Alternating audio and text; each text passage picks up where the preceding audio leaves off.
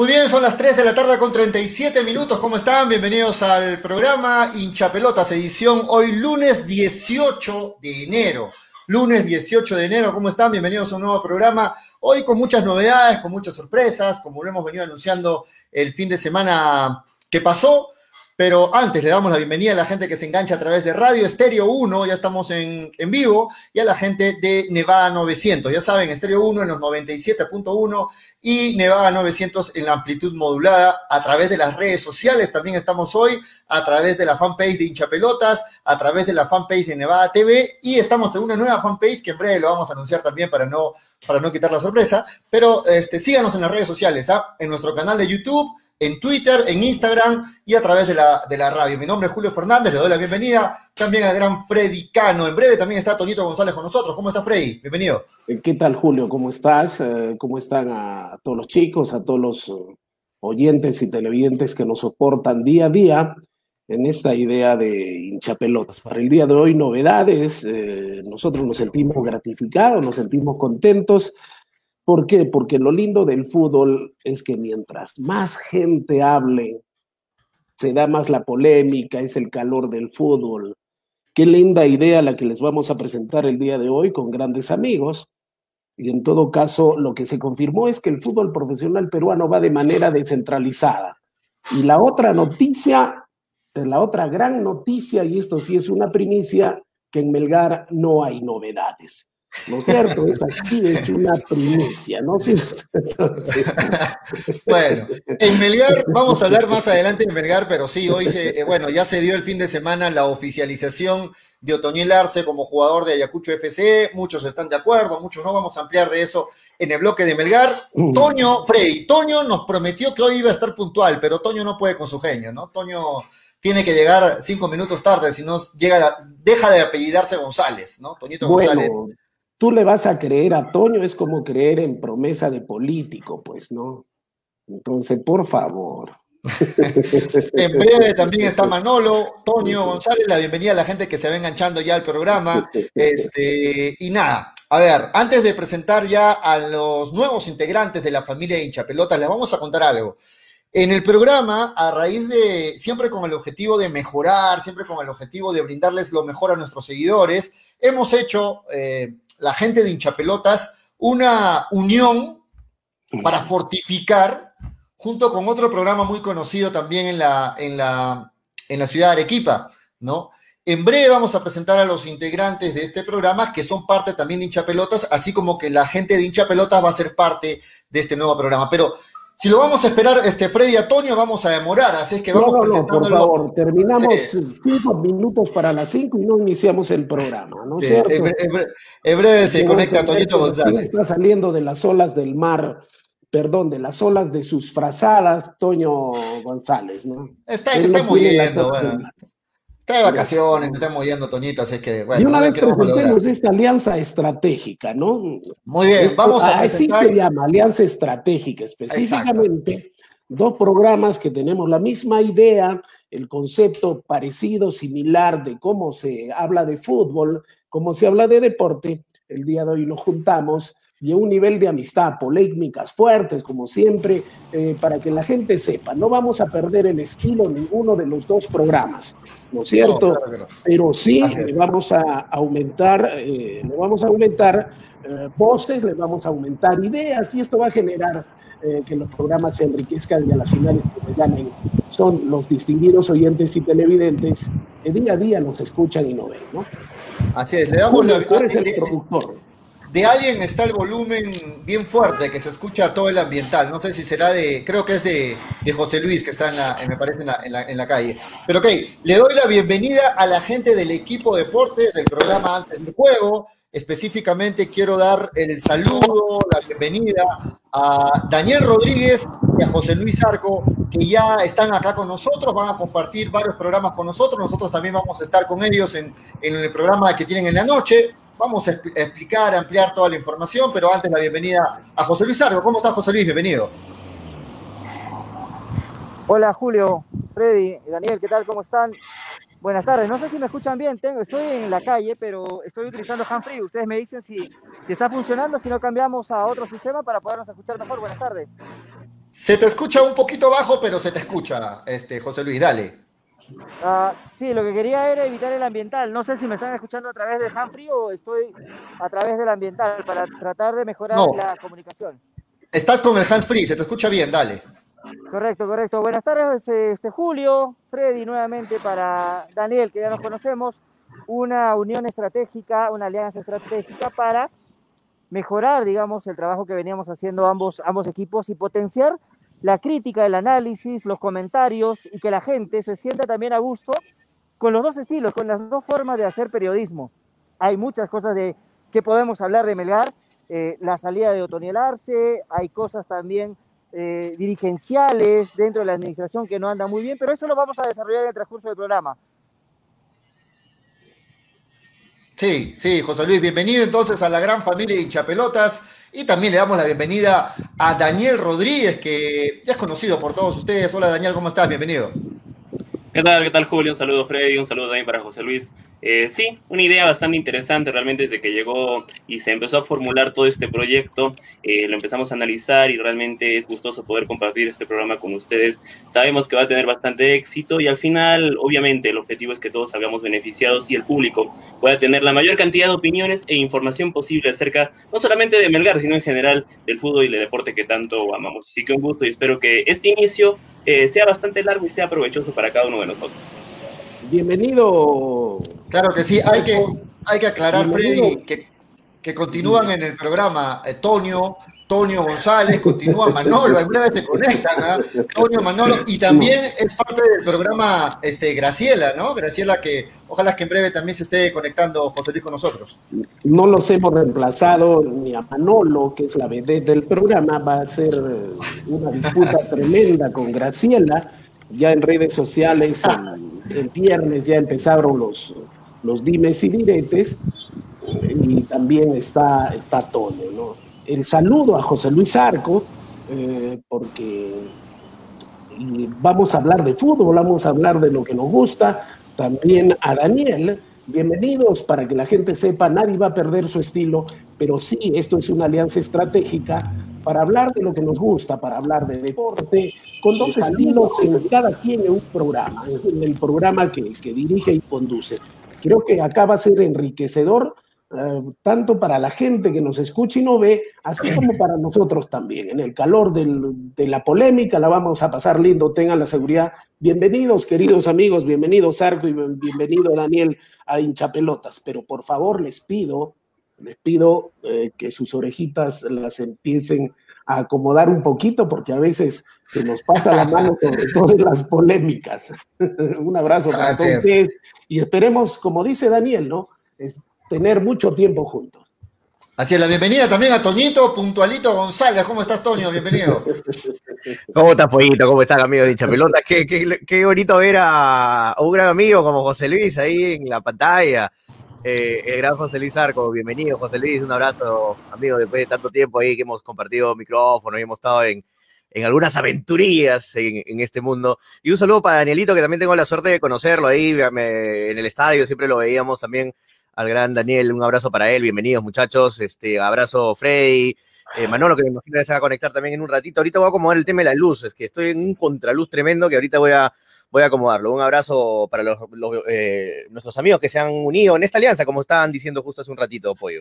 Así es, una alianza estratégica, la explicamos rapidito. ¿ah? De 3 y 30 a 5 continúa hinchapelotas, eh, continúa la gente del programa, Freddy, Toño, Manolo, quienes habla Julio, y por supuesto vamos a contar con el apoyo de, de José, de Daniel, de Graciela y de la gente de antes del juego. Y en horas de la noche, José Luis me está confirmando la hora en breve, me parece que a las 8, ¿no? A las 8 de la noche, este... Eh, va a estar todo el, equipo de, del equipo de deportes del programa antes del juego y va a estar también reforzado por la gente de hincha pelotas. Es un apoyo mutuo, una alianza, una alianza estratégica que seguro le va a gustar a todos los seguidores, a la gente que quiere siempre estar informada del deporte. José Luis.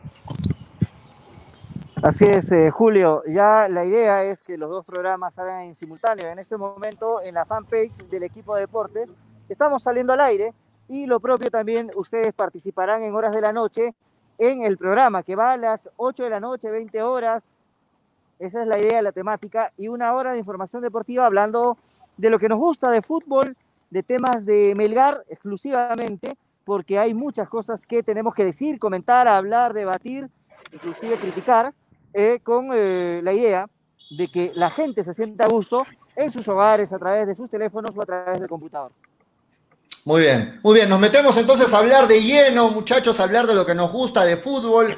Antes de meternos a hablar de Melgar, primero vamos a tocar temas puntuales del fútbol peruano. Y hoy a mediodía fue la conferencia de prensa, la presentación ya oficial este, de Carlos Bustos como nuevo técnico de Alianza Lima. Cuando todos pensábamos, luego de que eh, dejó de, ser el DT de, de Melgar, yo particularmente pensé que el señor Carlos Bustos ya no lo íbamos a ver en el fútbol peruano ¿no? Pero nos sorprendió a todos, Alianza Lima ya ha sido nombrado oficialmente nuevo DT de Alianza Lima. ¿Ustedes creen que reúne las características, el, carácter y todo lo que se necesita en segunda, en la Liga 2? Después, del papelón en Melgar, eh, coincidimos eh, que difícilmente hubiera podido dirigir en el fútbol peruano y más en Alianza Lima con la responsabilidad que implica estar en un equipo, de dirigir a un equipo eh, que viene a, viene a la, segunda, a la segunda categoría, la Liga 2, y con la responsabilidad de subir lo más rápido posible, ¿no? Eh, con el carácter que tiene el profesor Bustos. Entonces, para nosotros es harto complicado esta decisión, sabiendo que este 20 de febrero, me parece, si me confirman la fecha, se vuelve a, juntar toda la gente que, maneja Alianza Lima y que en todo caso lo que se comenta es que es capricho de la, de la señora Bojorques. Entonces, bajo este concepto, nosotros pensamos que largamente en Alianza Lima había eh, entrenadores de la cantera eh, que habían jugado segunda, caso Pepe Soto, que no es fácil jugar la segunda en, el Perú, es harto complicado, no solamente se trata de tener buenos jugadores, sino conocer cada uno de los, de los campos de juego donde se va a ir, las distancias, los estadios que son harto complicados, y el profesor Bustos, yo no sé en qué momento encaja en eso que quiere el hincha blanqueazul, en lo que quiere efectivamente la gente que maneja Alianza Lima. Nosotros no estamos de acuerdo con la elección del profesor Bustos porque largamente pensamos que gente de la casa hubiera podido manejar mejor la cosa. Qué tremenda responsabilidad para el profesor Bustos. En todo caso, la mejor de, de la suerte y el mejor, eh, la mejor de las vibras, como para que pueda Alianza Lima rápidamente volver al fútbol profesional peruano. ¿Qué opinan ustedes, Tonio, Daniel? Eh, ya opinó, ya opinó todo Frey, ¿no? no, pero tu opinión personal, pues, Tonio, es importante. ¿Tú estás de acuerdo? ¿Crees, que hay mejores opciones? Lo único que digo nomás es que parece que Alianza no ha visto los partidos de Melgar, ¿no? El año, eh, el año pasado. Parece que no ha visto ninguno de los partidos de Melgar para que hayan elegido a Bustos. Ese, es mi comentario. Sí, sí, sí, pero eh, hay un tema que también es sumamente particular. Carlos Bustos en dos temporadas ha dirigido a Fútbol Club Melgar y ahora va a dirigir a Alianza Lima más allá de, todas las críticas y lo mal que lo hizo en el equipo rojinero, porque es una realidad, le fue mal, eh, algo bueno tiene que haber hecho para conseguir que dos de los equipos más importantes del fútbol peruano lo contraten en dos temporadas consecutivas. Eso es algo real. Siendo, siendo realistas, para que, para que dos dirigencias eh, que representan bastante para el fútbol peruano, como es Fútbol Club Melgar y Alianza Lima, se hayan fijado específicamente en el técnico Carlos Bustos, algo bueno tiene que haber hecho. Personalmente, yo creo que está directamente a San Martín. ¿No será el tema económico? Daniel de repente cobra, cobra bajito, cobra bien. Módico. Pero, pero creo, que, creo que bajo esa idea Alianza Lima tendría en todo caso otras opciones, ¿no? Si es el tema, el tema estrictamente es económico, directamente técnicos que estarían dispuestos, entiendo yo, a dejar un porcentaje para poder, para poder dirigir al equipo blanqueazul tendría. Yo creo no que son, por ahí no son argentinos, pues, ¿no? No son argentinos, debe tener un buen representante aparte. Tiene un buen manager, aparte del profe Bustos, ¿ah? Buen manager. Tocó, un tema, de, tocó un tema delicado, Daniela. Este, dejar un porcentaje, dijo. ¿ah? Dejar un porcentaje, dijo Daniel. Dale, José Luis. Mira, eh, yo creo que sí, la, idea en, el cobro, en la parte económica, Alianza Lima no es un equipo que, que, tenga mucho, mucho dinero. Es un equipo ahora pobre, ¿no? Tendrá bastantes hinchas, pero es un equipo pobre. Lo que sí me parece que Carlos Bustos, y esto de repente vamos a diferir y va a haber una polémica. Para mí, Carlos Bustos es un entrenador no malo, es un entrenador regular, para equipos con poco presupuesto y poca, poca gente. Lo ha hecho en la San Martín, lo va a hacer en alianza con juveniles. Y en Melgar, a diferencia de lo que sucedía, no era el entrenador. Ustedes ya lo han sabido y lo conocen. El problema de Melgar no eran los entrenadores que han venido, porque en menos de, de tres o cuatro años han pasado seis entrenadores. Entonces, me parece que Carlos Bustos va a caer bien trabajando con jóvenes en alianza. No sé si subirá a la Liga 1, eso ya lo veremos más adelante. Esa es mi opinión, pero sí ha dejado algo económico, entiendo, porque Alianza Lima es un equipo que no tiene dinero en este momento. Pero José Luis, eh, José Luis, teníamos que ponernos a pensar que la presión es tremenda tremenda, sobre todo después de haberlo escuchado a Waldir Sanz, de haber escuchado a José Velázquez, de haber escuchado a, los, a los otroras tremendos jugadores de Melgar, perdón, de, de, Alianza Lima. La presión es tremenda cuando tú dices, José Luis, no sé si subirá este año. ¿Te imaginas si no sube este año Alianza Lima lo que va a hacer? ¿Te imaginas lo que empieza a pasar en Alianza Lima? Cuando empiecen a darse los resultados que se dio en Melgar, porque yo fui uno de los, de los que dijo, a mí me gusta mucho el profesor Carlos Bustos, cuando lo vi dirigiendo a, San Martín. Perfecto, pero ahora las condiciones han cambiado. Eh, jugar, jugar segundas en el fútbol peruano es realmente complicadísimo. Un, paréntesis, muchachos, lo que están diciendo, un paréntesis, que viene el caso, creo. Cuando, cuando América de Cali en Colombia. Perdón, para, para dale, dale, jugadores que en él se apoyaba, en ese momento ha dicho que no quiere jugar, quiere que lo preste. Y él dijo que ya lo tenía como tal. Cuando América, de Cali descendió en Colombia, todo el mundo pensaba lo mismo que Alianza. Pensaban que iba a subir al, al año siguiente. Y América de, Cali, América de Cali se tardó, si no me equivoco, cuatro o cinco años o más de repente. Eh, no sé exactamente los años que fue, pero creo que fueron más de cinco años que se demoró de subir de segunda en Colombia a primera. América Cali lo comparo con, con Alianza porque son prácticamente lo mismo. O sea, los dos clubes son con mucho, eh, jalan bastante hinchadas, son de los más populares, más populares en, Colombia y en Perú. Y, no es fácil subir. A, veces piensas, no, bajaron a segunda, al otro año sube rápido Alianza. No sea, ¿ah? No sé qué, qué, tan fácil sea. Creo que con, con, una diferencia, ¿no? Nuestra segunda división eh, claramente va a haber una, bueno, también es una un lucha económica favorable para, para, en favor de Alianza Lima, ¿no? económicamente va a ser desproporcional, eso está claro. los contratos que hoy tiene por los auspiciadores Alianza Lima no es, eh, no es justamente competitivo. Si hubiera un, un, fair play financiero, me parece que al Club Blanquiazul le limitarían en cuanto a gastos, porque está debería claro haber, que ¿no? debería haber, debería haber, porque el resto de equipos eh, no va a gozar de, de, toda, de, todo, de todo el aval financiero que sí va a tener Alianza Lima para esta temporada. Entonces creo que esa diferencia sí puede ser bien marcada. Ahora, hablando de, de, de estrictamente el tema de Carlos Bustos, un hecho también es cierto. Creo que con la San Martín no lo hizo mal, pero cuando el objetivo era distinto, no solamente formar jugadores, sino buscar el título, no respondió. Eso es, verdad. No Esta gracia, no, no esperar. Con Alianza Lima, el objetivo es ascender. Tiene que salir campeón, porque solo, solo haciendo campeón. De acuerdo con Daniel. Y, iba a ampliar en ese punto, pero antes voy a presentar a, Graciela, que también se acaba de unir al, programa. ¿Cómo estás, Graciela? Bienvenido a Hinchapelotas. Muy buenas tardes, José, Julio, Freddy, Toño y Ani. Ya nos conocemos hace, hace un tiempo. Eh, primero que nada, disculpen por los minutos de demora y bueno, esperemos que esta alianza se dé de la mejor eh, manera, ¿no? Los escuchaba hablar un poco para, para intervenir en este tema de Alianza Lima eh, la verdad es que está expectante, expectante si es que logran subir a, la primera división, porque si nos damos cuenta, más han sido las salidas que ha tenido Alianza Lima y bueno, recién, a última hora anuncian a Carlos Buzos como DT, después de haber anunciado ya varios fichajes, ¿no? No me gusta mm. la idea personalmente de, que primero anuncian a los fichajes y luego recién al DT, porque habla hasta cierto punto de una informalidad del club y si hacemos comparación al año pasado, la temporada 2020 de Alianza Lima, se ha debido a muchas informalidades, a muchas faltas de reuniones, acuerdos, y eso dio como producto que bajen a la segunda. Entonces, si van a seguir el mismo camino, no sé qué le puede esperar a Alianza Lima en esta, en esta temporada. De acuerdo, yo empieza, empieza... Perdón, yo pienso que para acoplar al debate, en este momento el profesor Bustos tiene cero crédito, ¿eh? cero crédito, o sea, no tiene un colchón. No tiene un colchón para decir, bueno, este año vamos a ver de formar, de armar el equipo y al siguiente año ver si asciende o no.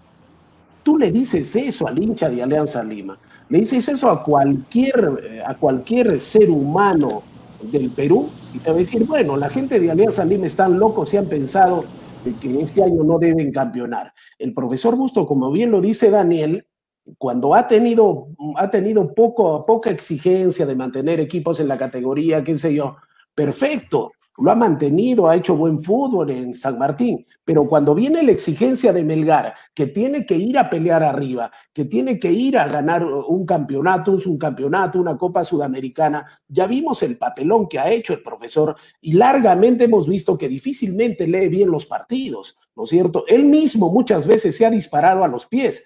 Ahora me pregunto yo, Alianza Lima prácticamente va a ser la piñata la piñata de la segunda profesional, porque todo el mundo va a querer hacerse famoso con Alianza Lima.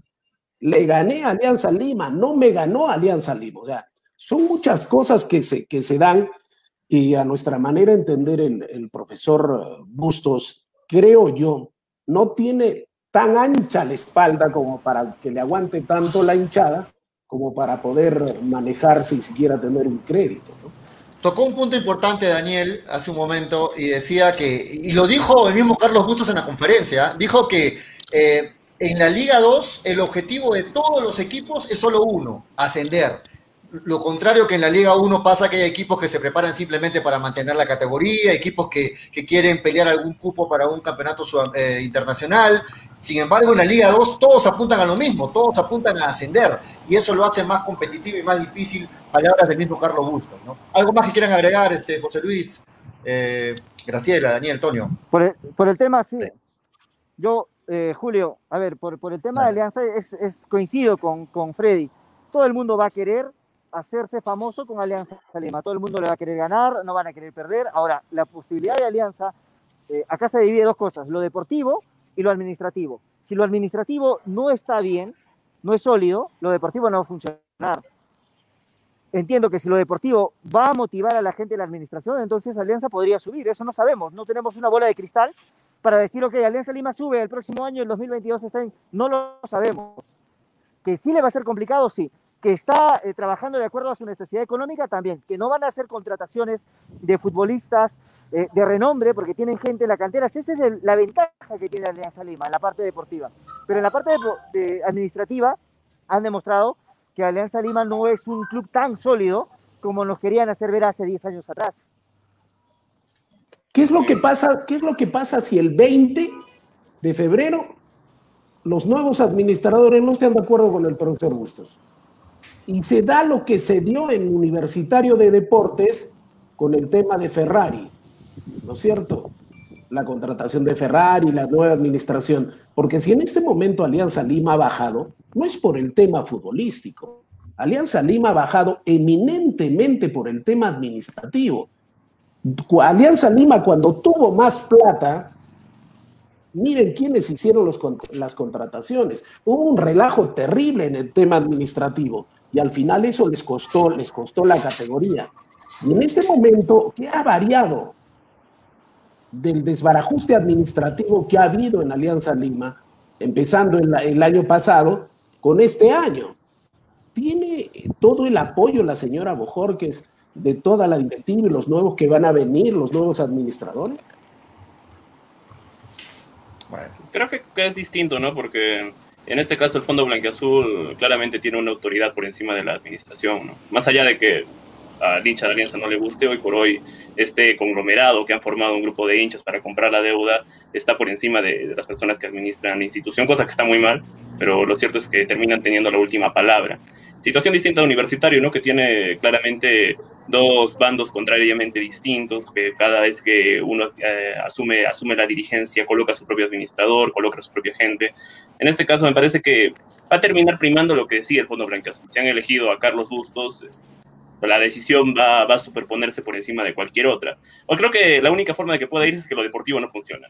Pero Daniel, que, noven, no, Daniel, 95% de la población blanqueazul piensa que el Fondo Blanqueazul fue el responsable de que bajó.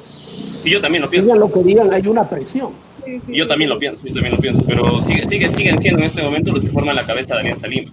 Sí, pero... sigue siendo los que la dirigen, ¿no? La mayoría de hinchas también piensa o no está muy de acuerdo. Si tú le preguntas al hincha aliancista en este momento, no está muy de acuerdo con, la, con el nombramiento de Carlos Bustos como ETA. Sí. Habían, habían creo, para, para, los hinchas mejores opciones, ¿no? Mejores opciones, gente más ligada a Alianza Lima.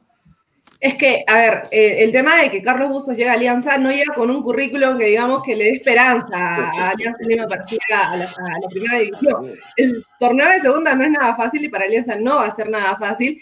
Y viene contratando un DT que dejó a Melgar el año pasado en una situación complicada, que no eh, tenía partidos buenos, con un equipo que, a ver, Melgar el año pasado era un equipo importante, podríamos decirle, y no logró hacer una buena campaña con, Carlos Bustos. Entonces, eh, esta preliminar que tiene el hincha de Alianza Lima con Carlos Bustos no puede ilusionar y mucho menos las contrataciones que se están haciendo, ¿no? A ver, si con un equipo bueno, porque era un equipo bueno y lo pintaban como el campeón eh, del torneo pasado, Alianza bajó a segunda, ¿qué puede hacer Alianza en este momento con un DT que no tiene un currículum eh, tan bueno, lo más próximo a lo que va a ser esta temporada?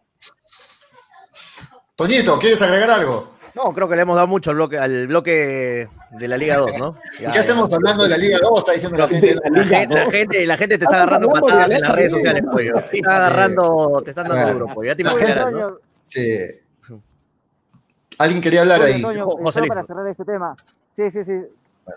Solo para cerrar este tema de, de Alianza Lima. Estamos seguros, creo, y coincidimos los seis, que si Carlos Bustos no gana tres partidos o cuatro partidos, lo van a cambiar. Sí. viene la noche. estamos, creo que estamos de acuerdo. Estamos de acuerdo en eso. ¿Tú crees que sea tan radical? Es lo más probable que pase.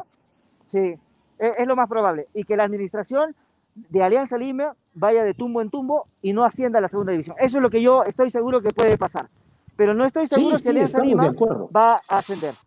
Creo que de eso estamos seguros. Ahora, si las dos cosas caminan bien administrativamente y deportivamente, tengo por seguro que Alianza gana cuatro partidos, cinco partidos, nadie lo va a parar. Nadie lo va a parar. Eh, bueno, eso, es cierto. Muy bien, muchachos, dejamos el tema de Alianza Lima entonces, este, antes que la gente nos siga batiendo, Toñito. ¿Qué dicen las redes? A ver, Toño, Vamos con las redes, Toño. Jason Herrera dice, es el bloque blanqueazul. Bueno, sí, parecía. Anthony Sala dice, Alianza Mesa, Rodiguera ya desapareció, recibió lo que se mereció y ojalá nunca regrese ese equipo, dice Anthony Sala. La gente, ustedes saben que acá en Arequipa Alianza Lima no es tan bien querido, en mayoría digo. Armando Lizarra dice, o hablen de Melgar, que su situación preocupa, hablen de Melgar, dice Álvaro Gonzalo Jurahuanqui, Luis, Luis Aguilar dice, Bustos, está bien que llegue Alianza, dice Luis Aguilar, por Dios, dice Anthony Salas, Franco Riquelme Vargas dice, hincha pelotas, ahora se habla de equipo de segunda, pregunta, primera vez que escucho un programa que habla de la Liga 2, dice Franco Riquelme. Edgar Daniel Quispe dice, más parecen esos programas de radio de Lima que solo hablan de equipo de Lima. Queremos saber qué está pasando en el deporte. 15 minutos estamos acá. Eh, Anthony sale, ¿a quién le, ya por no decir la palabra entera, le importan los equipos de segunda? Dice, Yuri Ropinero, qué linda la señorita. Y le mandan su, su piropo a la gran Graciela. Efraín se ve, va, a estar celoso Manolo. ¿ah? Efraín se ve, eh, por si acaso Manolo sigue en el programa. Eh, y el culpable de la creación de Manolo Venegas está presente aquí, muchachos. Está presente aquí el, el responsable de esa creación llamada Manolo Venegas. Eh, César Guaita dice novedades de Melgar. Ahorita hablamos de Melgar. Ricky Cue me dice falta Manolo para que estén las dos señoritas en el programa. Álvaro, Gonzalo Jurado aquí dice hablen de Melgar. Eduardo Estrada dice el, único partido que le dio bien el profe Bustos fue contra Binacional en Juliaca. Aquel recordado triunfo arequipeño por 4-2. De ahí se fue a pique. Bustos no dura en alianza más de un trimestre. Acuérdense, dice Eduardo Estrada. Eh, Marco Escobedo dice, el árbitro Santibáñez está en problemas, va a estar echándole el ojo a los árbitros en segunda y más con Alianza, sí, pues se, metió en un lío Santibáñez, que ha quedado creo suspendido, ¿no? por la CONAR. Eh, Aníbal Chávez dice, nadie lee los comentarios, estamos leyendo, señor. Eh, Carlos Martínez dice, hablen de Melgar o de Huracán, equipo de Arequipa, no, equipo de Lima. Efraín se ve, dice, Alianza con Busto se va a ir a Copa Perú. Dice Efraín, Luis Aguilar dice, la mesa, la mesa jugará el próximo año la Copa Perú. Edgar Daniel Quispe dice, ¿a quién le importa Alianza? Hablen de Melgar, dice Edgar, la gente está enojada. Eh, José Chávez dice, me comenta que Daniel Arenas mira el programa desde su riconcito de su casa. Un abrazo para gran Danielito Arenas, que también está ahí. No, pero, pero también, Toño, Toño se te pasó. Dicen que Daniel no se ha ido, está su clon acá con nosotros. No, le decían clon de, clon de Manolo, le decían a Daniel. No, no, no de Daniel. Eh, a ver, ¿qué más Hablemos de Melgar, si la gente quiere que hablemos de Melgar. Un abrazo para todos. Hay, muchísimos comentarios, gracias por estar ahí a las casi, eh, casi 100 personas que están conectadas en este preciso momento. Muy bien, este, antes de meternos a, Melgar, muchachos, rapidito nomás, ya salió, bueno, se hizo público la noticia de que Cristian Cueva y Jefferson Farfán van a jugar en el Al Fatep, ¿no? Así se pronuncia, me imagino, en la liga ya en Arabia, Saudita y van a ser rivales de, de, André Carrillo. ¿Qué les parece esta noticia? Van a jugar juntos Farfán con Cueva. ¿Qué opinan? El problema va a ser que a Cristian Cueva tranquilamente le pueden aplicar las leyes árabes y lo pueden flagelar en la plaza pública por irse a chupar o por irse con mujeres, ¿no? Ese es el gran problema que tiene Cueva. En fin, Jefferson Farfán, como quiera, ya se está volviendo un tanto responsable, pero me preocupa realmente Cueva, ¿no? Al lugar donde está yendo, condiciones le sobran. El problema es que todavía tiene un ratón y cuatro gatos en la cabeza. Yo no tengo esperanza con ¿no? más sí con Farfán. Sí, justo eso pensaba, Freddy, ahora que lo mencionabas. Eh, en Arabia está prohibido el consumo de alcohol. Es una, es una ley. Muy severo son, ¿ah? Le hace bien entonces irse a Cueva ese fútbol, donde va a tener más control, van a ser más estrictos en ese punto, ¿no? Se le congeló la cámara a Daniela, eh, por eh, No, sí, sí. creo que ya está todo bien. No, me parece que es relativo porque eh, puede ser bastante riesgoso. Eh, sí, para, para, él como el desarrollo futbolista, me parece que lo más importante que tiene que tener es jugar, ¿no? No, importa poco dónde, pero... Sí. con, con, la persona, con él. Es complicado, ¿no? ¿Qué opinan, Graciela? Lo, que sí se van, a, se van a llenar de plata, ¿no? Yo, yo creo que lo más felices de estos son Cueva y Farfán. Jugar en Arabia no saben lo que es. ¿ah? Hay, muchos, hay muchos futbolistas europeos que prefieren jugar en Arabia a excepción de jugar en la Liga de Francia, en la Liga italiana, porque se gana muchísimo, muchísimo dinero en, en Arabia, ¿no? Y ellos que les interesa la plata, Dios mío, deben estar en un paraíso. Se gana muy bien en Arabia. Sí, José. Ahora, el tema de, la disciplina es muy importante, ¿no? Porque ha tenido tantas oportunidades y siempre termina saliendo por la puerta falsa de los equipos a los últimos a los que ha llegado. Si nos damos cuenta, en los últimos equipos creo que ha jugado ocho partidos, dos partidos, tres partidos y no logra concretar, no logra esta estabilidad que pedía Ricardo Gareca para convocar a los jugadores, ¿no? Cueva sido un caso excepcional en las últimas convocatorias, no ha tenido regularidad, no ha tenido disciplina, es un jugador que está mal enfocado y nuevamente tiene una nueva oportunidad y vamos a ver cómo es que le va. Si logra al menos eh, jugar partidos, si logra tener un equipo con mucha más continuidad de la que ha tenido en los pasados, porque las estadísticas de en este momento no son malas. Es un buen jugador, lo ha demostrado, pero el tema de la disciplina en algún momento le va a llegar a pasar factura en la situación. Dale, José Luis. En el caso de Farfán, en el caso de Farfán, yo podría entender, es un jugador prácticamente que ya está cerrando la puerta de, casa para echarse a descansar. Por ese lado lo podría entender. ¿no? Tú, tú quieres dinero para poder continuar la vida. La vida de Farfán no es con, con la vida de un sueldo mínimo, ojo. ¿ah? O sea, la vida de Farfán mínimo, por lo menos debe estar en el gasto de los 15 mil dólares mensuales. Y esto. Entonces necesita más, más dinero.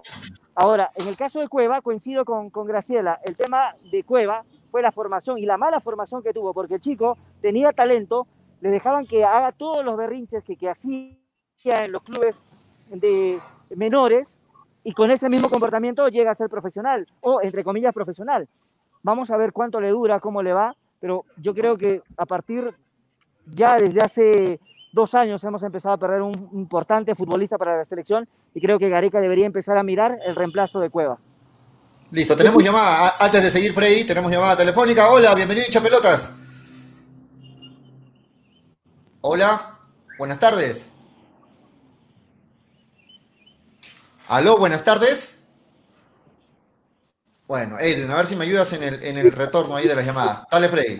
Está bien, la formación es importantísima en jugador, pero el que incluso ayudó a esta vida tan desordenada y tan caótica de Cueva fue el profesor Gareca.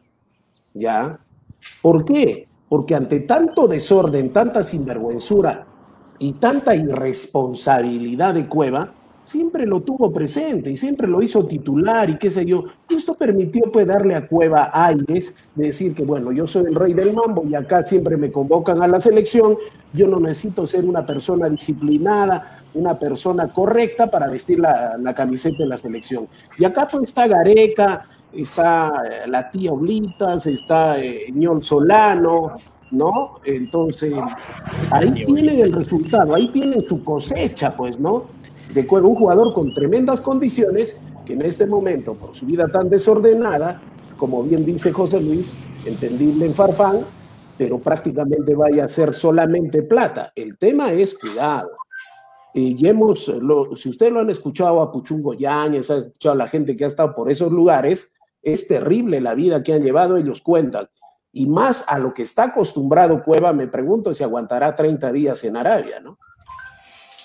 Bueno, lo que yo sí me pregunto, muchachos, y les hago la pregunta a ustedes ya para terminar este tema es, a Gareca yo pienso que no le debe gustar para nada el hecho de que jugadores de la selección titulares como Farfán, como Cueva, vayan a jugar a la Liga de Arabia Saudita, ¿no? Me parece que eh, en cuanto al nivel futbolístico está en descenso en ese, en ese sentido, ¿no? Lo de Farfán, no, no, me, no, lo de Farfán no, porque...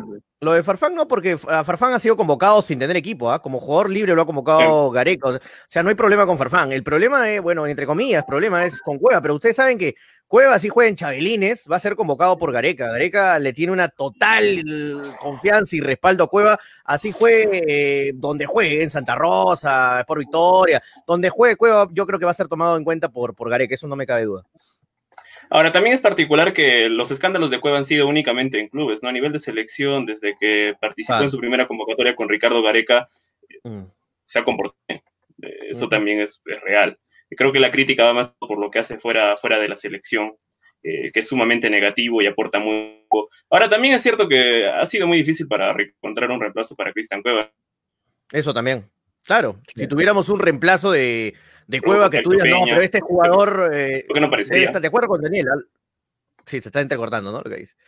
Bueno, eh, no, sí, de acuerdo, de acuerdo. Yo creo que si hubiera otro jugador que tú digas, eh, no, este jugador pues la va a hacer mil veces mejor que Cueva, yo creo que se, lo, lo convocaríamos, pero a ver si me dan un par de nombres que lo puedan hacer mejor que Cueva en la selección, lo veo complicado, ¿no? Bajo ese concepto, bajo ese concepto, quien la haría linda, pues, ¿por qué no lo llevamos al último jugador de Binacional, que no, no recuerdo su nombre, eh, por lo que me acuerdo, es por lo que salió en Magali, me parece que estuvo con esta señorita que se de la policía, ¿no? Sería una buena opción bajo ese concepto. Si no va a importar pues. la disciplina, no va a importar el don de gente, lo ético, de una vez jalémonos a él, pues, ¿no? pero de esa cuando está en la selección, Frey nunca ha demostrado nada, pues. Pero como, persona es un pobre diablo. Entonces, otra vez pongo en tapete el tema. ¿Quién merece realmente y qué condiciones debe tener para, para vestir la camiseta de la selección nacional. Solamente tiene que ser un buen jugador sin importar si es un pobre diablo o es una buena persona, o tiene que haber un equilibrio, ser una buena persona y ser un buen jugador. Gareca, ¿Sabes que eso, es muy, muy relativo? Por ejemplo, en la Copa América del 2015, Arturo Vidal, ebrio, chocó su auto rumbo a las semifinales, lo perdonó San Paolo y anotó en la final que le terminó dando su primera Copa Internacional a Chile. Campeonó Chile. Y nos destrozó en, la, en el partido por semifinal. Entonces, es una situación muy relativa, ¿no? Creo que importa poco, ¿no? Para en lo futbolístico. Creo que para el partido inmediato es difícil, ¿no? Mucha gente ve otras opciones para el reemplazo de Cueva y dentro de esas opciones siempre figura lo que dice, por ejemplo, Jorge López, ¿no? Joel Sánchez, siempre está como opción ahí, como opción para la selección. Pero Joel Sánchez me hace parecer cada 20, cada mes de diciembre que llega. Para mí, Joel Sánchez es un poquito de Navidad. Se prende y se apaga, se prende y se apaga. Por eso es el problema de Joel Sánchez. No, tiene no mantiene una regularidad, ¿no? Sí. ¿Qué opinan, José Luis Graciela? Bueno, a ver, eh, eh, el tema de, Joel Sánchez pasa que no tiene la regularidad constante, eso creo que lo coincidimos todos, y creo que también no es bien visto en, eh, digamos, por el, modo de juego, la forma, cómo compone su, su idea, ¿no? El mismo Joel Sánchez. Inclusive pasó a Benavente, vino para tratar de poner presión. Eh, y como dice Toño, o sea, por más que yo jale equipo a la esquina de mi barrio, a Cueva, Cueva siempre se va a ir a la selección. Entonces, eh, yo creo que también debe haber un cambio y debe haber las opciones para todos los futbolistas. Hay chicos que van a salir, esperemos cómo arranca la liga, esperemos cómo arranca la liga y Careca sea, digamos, una de las personas que vea el tema de la selección, porque la selección tampoco no es que esté ahora en el top, top sino... Wow, se le fue la, se le fue la señal a José Luis. Dale, Graciela, te cortaron. Sí, José Luis está con datos, ¿no? Por eso estás, por eso estás así. Mm. Dale, Graciela. En realidad, eh, Cueva, en un momento, eh, me acuerdo que Ricardo Gareca dijo que lo principal para convocar a un jugador era sobre todo esa constancia que tenía en, los, en, los, en su equipo, ¿no? Pedía esta regularidad. Sin embargo, hemos visto en los últimos años que no se ha cumplido en los últimos eh, convocados este ítem que pedía, que pedía Ricardo Gareca.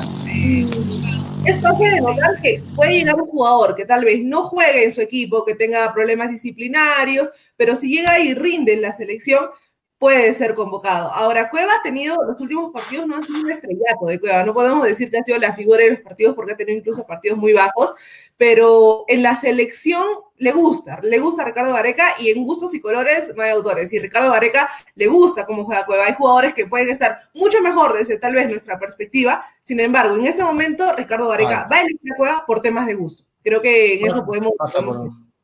Pasa por, un, tema de gustos, de acuerdo con eso. Se le fue hace un momento los datos a José Luis, está ahí luchando con, con su celular.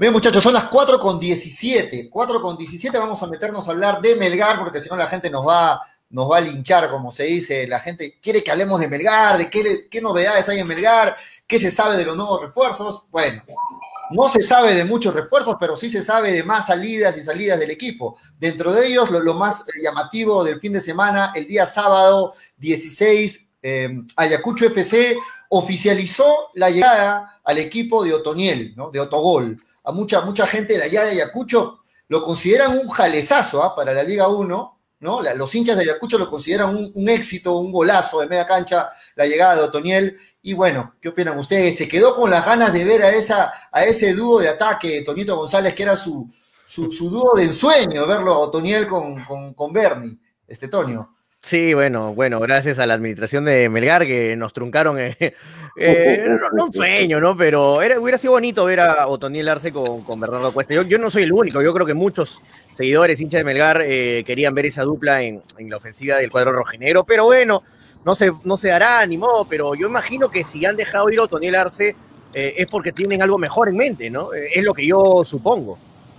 El problema acá es que la dirigencia se carga una papa caliente, ¿no? No diría una papa caliente, sino un fierro caliente, porque se fue amoroso, para muchos de su gusto, para mí no, como si hubiera sido jugador local, si hubiera tenido que quedar en Melgar, pero como refuerzo para mí no marcaba la diferencia.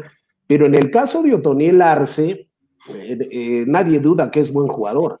Entonces, lo que debe tener entre manos Melgar es traer un jugador que ya no sea igual a Otoniel Arce, sino supere el tema de Otoniel Arce. Y hemos visto que la hinchada rojinegra le ha dado un colchón tremendo a, la, gente que maneja Melgar el año pasado, porque llegar a Copa Sudamericana ha caído del cielo simplemente porque Dios es grande y la Virgen de regular tamaño, no por el trabajo que ha, que ha venido haciendo la gente que maneja Melgar, pero dejar ir a Moroso se lo aguantaron pero dejar ir a Otoniel Arce, eh, toda la, todo el fin de semana la gente melgareana estaba hablando con ellos, están en crisis de nervios, ¿no? Me pregunto yo, ¿qué tendrá entre manos la gente de Melgar para haber dejado ir a Otoniel Arce, ¿no? Un gran riesgo para la gente que maneja Melgar a nuestra manera de ver. ¿Qué opinan los demás? Me parece que la parte delantera de Melgar muy flojita, ¿no? Muy, muy flojita. Eh, si vemos más allá de que está Bernardo Cuesta y entiendo que Joel Sánchez debería ocupar el extremo por la izquierda, y Johnny Vidal es el extremo por la derecha. Las alternativas, eh, se nota una diferencia bastante grande, salvo Michel Rasmussen, que creo que tuvo en la, anterior temporada un cierre interesante, sin ser espectacular, pero interesante y prometedor. Eh, el resto de variantes no termina de llenar las expectativas. Luis Iberico, que tuvo un paso en UTC, me parece que mejoró, rindió, eh, pero tengo la sensación de que no es propiamente un goleador, sino más un segundo delantero. Y entonces, bajo esa idea, está claro que Melgar necesita algún futbolista que pueda siquiera emparejar a los titulares en la zona ofensiva. Eh, me llama la atención que Otoniel se haya ido. Eh, desde la conferencia de prensa ya se sentía que no era del gusto de Néstor Lorenzo. La pregunta es, ¿qué es lo que no le gusta a Otoniel Daniel, yo te respondo, le gusta el estilo de Vidales, por ejemplo, ¿no? Pero no, eh, si, lo, hacemos un punto comparativo, no tiene, no tiene argumento lógico, ¿no? Está claro que nadie, no entiende, ¿no? Le gusta, le gusta Daniel, nadie, entiende la decisión de Melgar, nadie entiende. De pronto Graciela la entiende o José Luis la entiende.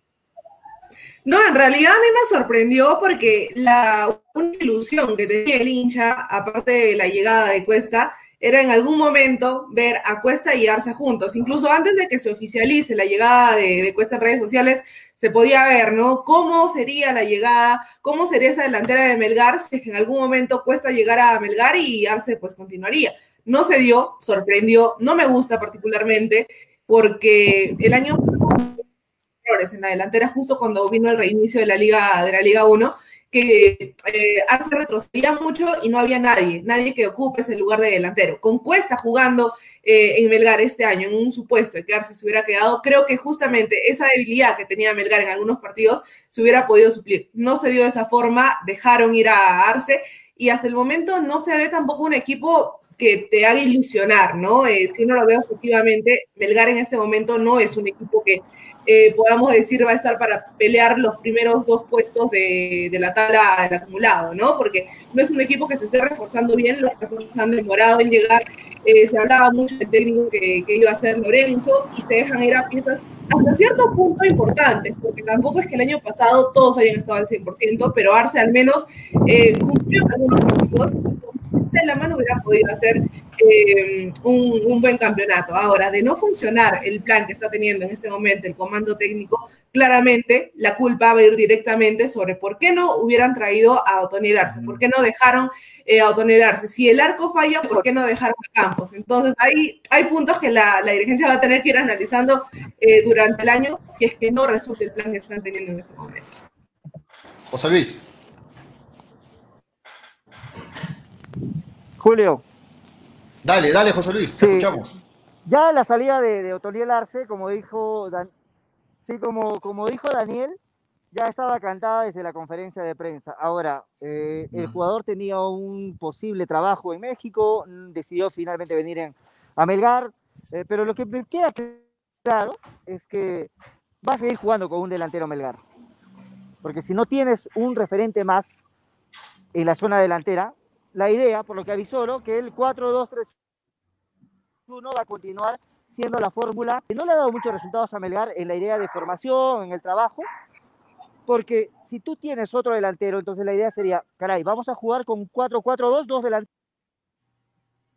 Bueno, a, mí lo que me, a mí lo que me termina preocupando en Melgar, que los jugadores no son máquinas, son seres humanos. Y hay que recordar que cuesta también más de una vez ha tenido su sequía de ocho, seis, siete partidos sin marcar. ¿Quién va a marcar los goles si Cuesta entra a esa sequía? ¿No? Con se teníamos una opción. Se fue el jugador que nunca quiso que se vaya a Toño, como es eh, el Cholito Ávila. ¿No? Imagínense, dos delanteros, un delantero de Polendas. Pero el tema es ¿Quién es el reemplazo en este momento de Cuesta? Si Cuesta entra en el bajón, ya este va a venir, va a venir Messi, va a venir Grisman, ¿quién va a venir a Melgar para solucionar el tema del gol? Cuando lógicamente yo me quedo, con lo que los delanteros. Yo me quedo con lo que dijo José Luis antes que se le corte la señal. Eh, con esto me confirma Melgar con Lorenzo que Melgar va a jugar con va a jugar con este, un delantero, con solo un punta. Al, al irse ya me queda muy claro que Melgar solamente va a, jugar, con un punta y me imagino que van a buscar un suplente para, para Bernardo Cuesta. Em, ¿Qué opciones me dices, Pollo, que tiene ahorita Melgar? Solamente tiene a Saba y a Iberico, nada más. Eh, eh, Iberico que también puede jugar de nueve, ¿no? Está jugando extremo, pero también puede jugar, obviamente, de nueve Lucho Iberico, pero no más. Delantero, ¿no? ¿Cómo? Más como nueve. Es un segundo delantero. Sí, es un segundo delantero, es un jugador que más se va a las bandas, no, no es tan punta de área. Ah, y lo tenemos a Manolo, que la gente está que lo pide como, como estrella en las redes sociales. ¿ah? Dale la bienvenida. Las damas, las damas, y mira lo que hace Pollo, ¿eh? las damas siempre juntas. No, eso Hola Manolo, ¿cómo estás? Bienvenido a Hinchapelotas. ¿Qué tal, a Hinchapelotas? Un saludo para todos, eh, para Freddy, para Julio, para Toño y para los nuevos integrantes, ¿no? nos vamos a reencontrar con, con, José Luis de aquel lejano 2018, al igual que con Toño allá en, el equipo de deportes. Eh, también una bienvenida a Graciela, la nueva cara para hinchapelotas, una gran integrante que ahora sigue acompañándonos. Eh, la disculpa es el caso, yo siempre me conecto a ahora por temas laborales. Y nos metemos rápido en el tema, ¿no? De lo que está pasando con el equipo rojinero, que ya habrán comentado. Hoy comenzó oficialmente su pretemporada a la espera de los nuevos jales que van a estar llegando en estas próximas semanas, según lo que dice la administración de Melgar. Sí, De acuerdo, pero hace un momento tocó ese punto justo Graciela y, lo resalto. Las decisiones que está tomando Néstor Lorenzo como DT, como cabeza del equipo, son de verdad decisiones cruciales, ¿ah? sacarlo a Otoniel, ¿no? Sacarlo a, Cabrera también por ahí dicen que va a estar fuera del equipo. A Campos, ¿no? A Campos. A Campos. O sea, son decisiones que si, si le dan resultados, todos lo van a tener a, Néstor Lorenzo ahí arriba, ¿no? Le van a hacer una estatua. Pero son decisiones difíciles y complicadas, ¿no? Ahora, Julio, ¿cuánto de crédito tiene en este momento el profesor Lorenzo? ¿O cuántas fechas le van a aguantar al profesor Lorenzo hasta que arme el equipo, ¿no es cierto? Hasta que tenga el equipo continuidad. Más que la hinchada rojinegra viene de pasar un año fatal, ¿no? La hinchada el año pasado estuvo como viste de pobre, estuvo puro nervio, ¿no? Este, incluso que la baja, que sí, que agarramos Sudamericana, no agarramos. Entonces, el crédito, creo, para la administración de Melgar, ya como que va quedando poco crédito. ¿Cuántas fechas se le augura? ¿Hasta qué tiempo? Porque la gente se pone fechas y después de estos eh, activos que está estos pasivos que está cargando el profesor Lorenzo, ¿hasta cuándo se le va a aguantar? si es que no empieza a sacar que, resultados. Sí, la tolerancia en esto Lorenzo pasa por su postura intransigente, ¿no? Porque Ricardo Betoki reconoció que varias de las salidas de jugadores en esta temporada tienen que ver con temas de disciplina. Si es por temas de disciplina, ha llegado claramente un técnico que tiene, que tiene una postura de cero. Creo que por ahí va un poco, eh, un poco el manejo que tiene la administración para esta temporada. No, no, es, no, es, eh, no es una casualidad que hayan salido tantos jugadores no es una casualidad que, muchos de ellos haya tenido, hayan tenido problemas relacionados a la disciplina y está claro que Melgar quiere formar un equipo prácticamente desde cero para la temporada 2021 donde se pueda plantear una, postura de tolerancia cero, lo que me parece que es positivo. El tema es que está claro que en el fútbol todo se relaciona con los resultados. Justo hace, hace un momento cuando tocábamos el tema de Cueva, ¿por qué Cueva está en la selección por cada resultado? Es la, es la única verdad o resultado cuando está en la selección. Si Melgar no consigue los resultados de esa temporada, todos van a terminar viendo afectados, no solamente Néstor Lorenzo, la misma llegada de Edgar Villamarín para, para la gerencia deportiva, claramente, más allá de que sea una apuesta interesante, que tenga estudios correspondientes a, a la gerencia deportiva en un, en un, instituto bastante importante y tenga un pasado eh, bastante cercano a Melgar, con inclusive consiguiendo un título, está condicionado a que a fin de año Melgar eh, logre campeonar o no logre campeonar porque entiendo yo que después de las dos últimas temporadas en las que claramente no ha competido por el título, lo de este año tiene que ser un vuelco totalmente distinto, cuanto menos la Copa Libertadores. Dale, José Luis.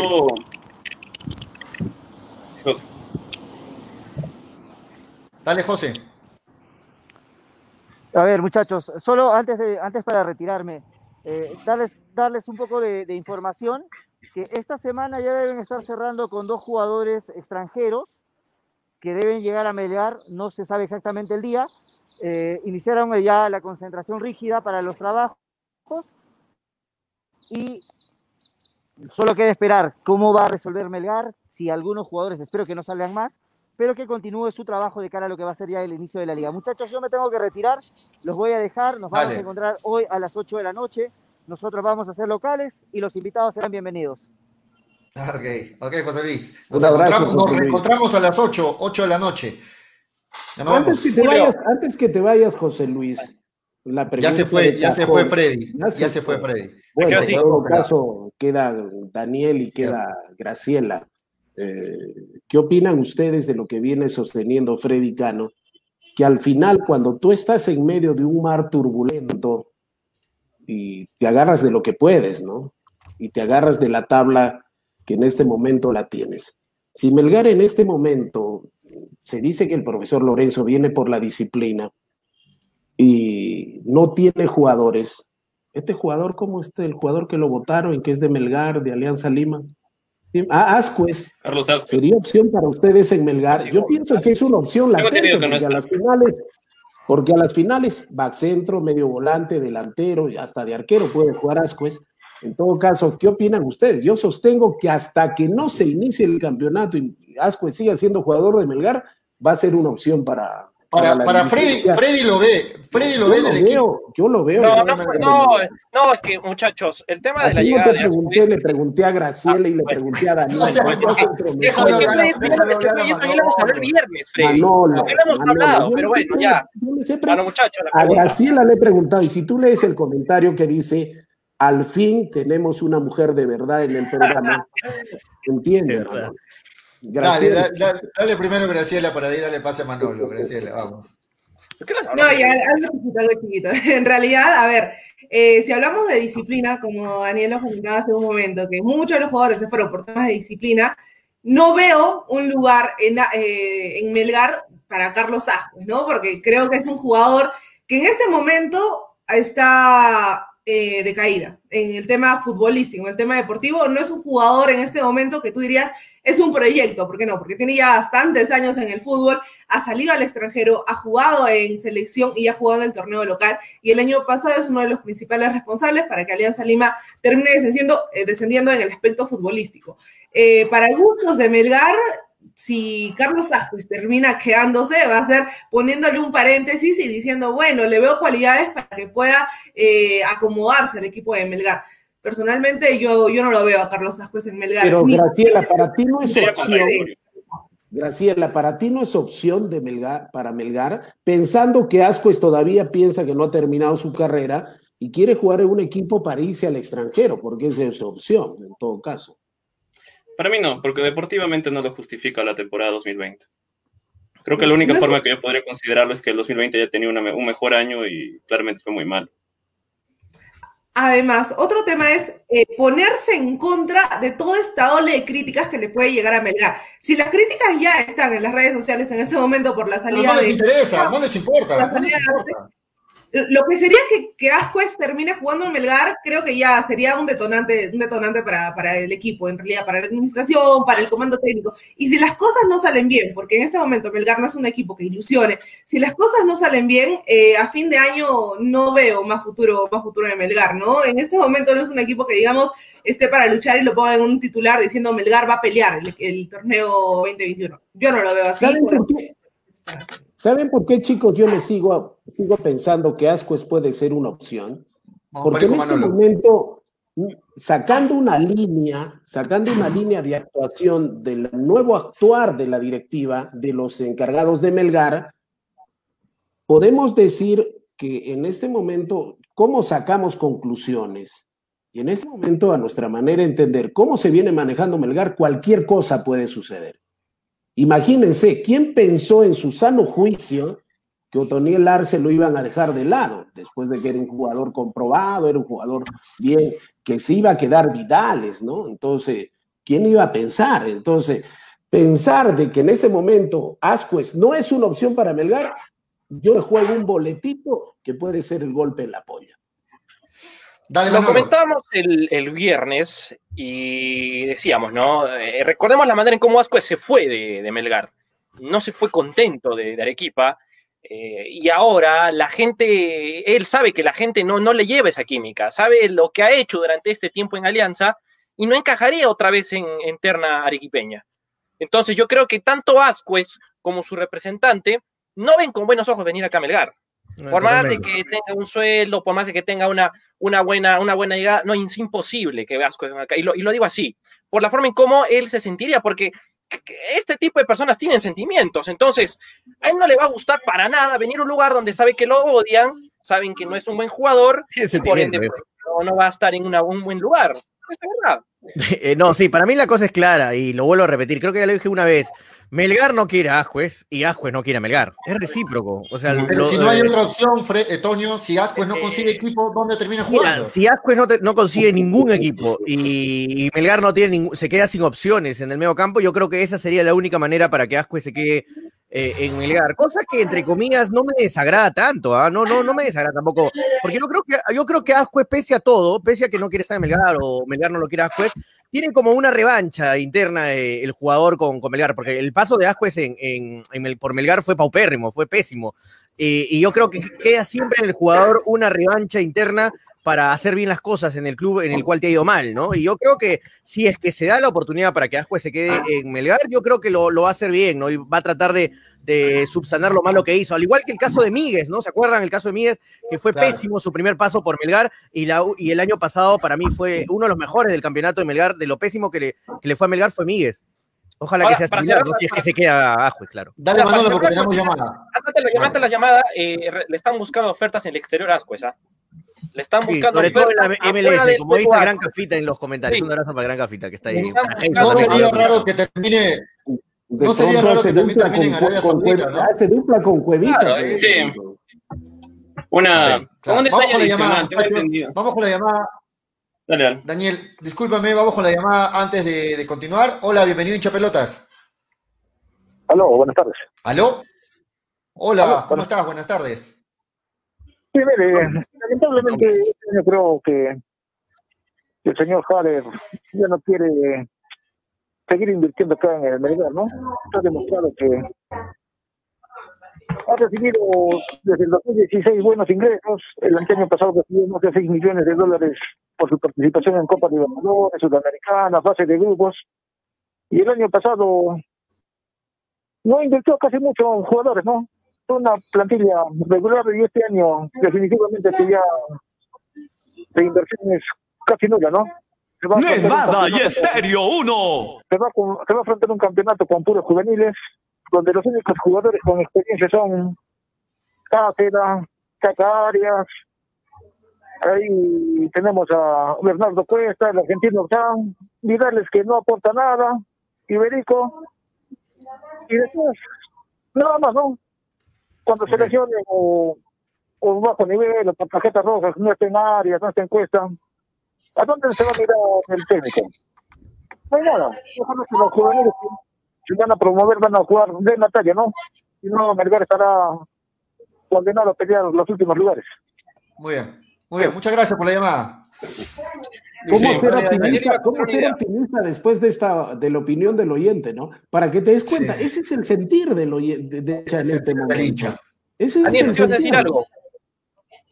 Dale, Daniel. Sí, sí. eh, con, con- un detalle adicional, ¿por qué pienso que es imposible que Ascuez eh, vuelva a mejorar? Tengo entendido que el 30, porque la pretemporada hasta el 30 de enero, Néstor Lorenzo va a emitir un, un comunicado, una carta, una lista con jugadores con cuales va a contar esta temporada y aquellos que, que pueden ser prestados por la institución. Únicamente de los que están concentrando, de los cuales está también Fabricio Cabrera, hubo algún tema en los últimos días, Fabricio Cabrera está concentrando hoy con Melgar. Eh, entonces, de ese grupo va a sacar el, el plantel de 30 jugadores que desea para esta temporada y el resto va, a poder ser prestado por parte de la institución. Ascuez no está en la concentración, ni siquiera ha llegado a Arequipa, entonces me parece que es eh, sumamente imposible que pueda estar, eh, pueda estar llegando a la institución para la temporada 2000-2021. Más allá de que encuentre o no encuentre equipo, me parece que independientemente de ello, Melgar no, no va a contar con él porque Néstor Lorenzo no lo quiere. Yo llevo un Entonces la otra ¿no? Pregunta se cae de madura. ¿Con este plantel alcanza para dos torneos, un torneo internacional y el No. torneo local, después que tenemos nueve equipos delante de Melgar que se han reforzado muy bien? Tenemos nueve equipos por delante de Melgar y eso tenemos que ponernos la mano al pecho, ¿no es cierto? ¿Cuántos equipos? Antes solamente teníamos Universitario, Alianza Cristal, de ahí vinieron dos equipos más, de ahí vinieron tres. Ahora, ¿en qué, ¿en qué lugar ponemos a Melgar del nivel competitivo en el cual han entrado? Yo lo pongo en el décimo lugar porque antes tenemos cuatro o cinco equipos más que se han venido reforzando. Por eso digo, me preocupa. ¿Alcanzará? Puede, yo también puedo ser muy, muy disciplinado, pero vamos a afrontar dos torneos, dos torneos muy competitivos. Debo entender que va a ser el torneo nacional. ¿Y el torneo internacional qué? ¿Mocuepavo? Freddy, Freddy, ayer, el viernes diste otra opinión. Decías de que Melgar era un equipo competitivo, que ya no era falta cambiar el tema de los centrales. Solo digo, ¿ah? Oye, Julio El, concepto Julio es uno, que los chicos, que los chicos de ahora, los chicos de ahora ya no entienden lo que leen y no entienden lo que escuchan. Y por eso lo disculpo a Manolo, ¿no? Eh, el tema es que yo decía que cuando hacíamos la figura del equipo titular de Melgar, los 11, incluido Tony Arce, alcanzaba para ser un equipo competitivo. Lo que yo dije, Manolo, los hisopos están a un sol por si acaso para limpiarse las orejas, ¿ya? Yo decía que era un equipo muy corto, era un equipo muy corto y se acaba para los dos torneos. Pero yo dije que era equipo competitivo, sí, el titular de 11, 13 jugadores, pero más No, allá no que- creo, no, no, no creo, no creo eso. Ah. No puede ser. Es, mi opinión ¿Qué tampoco. dice Graciela en todo caso? Yo hemos escuchado tu opinión, pues. Quiero escuchar a la otra sí. Quiero escuchar a Graciela.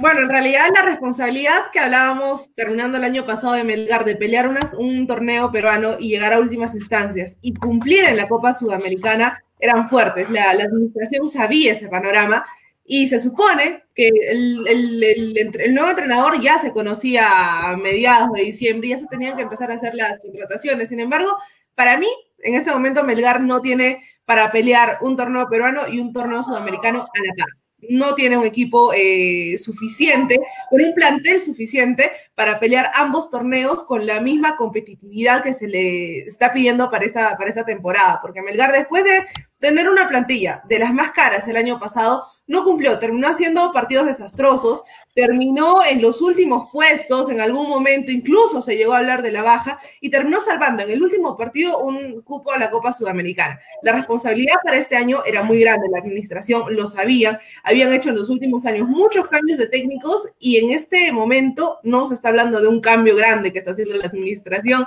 eh, no se está hablando de grandes jales, no se está hablando de un equipo que pueda llegar a pelear un torneo sudamericano que pueda llegar a competir en un torneo sudamericano y a la par jugar un torneo peruano para llegar a pelear el título nacional, que era lo que se le pedía. Yo no veo a Melgar eh, con un plantel suficiente para pelear ambos, ambos torneos a la par.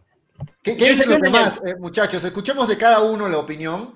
A ver, eh, quiero empezar con Manolo. Manolo, para ti este Melgar está hecho para pelear qué?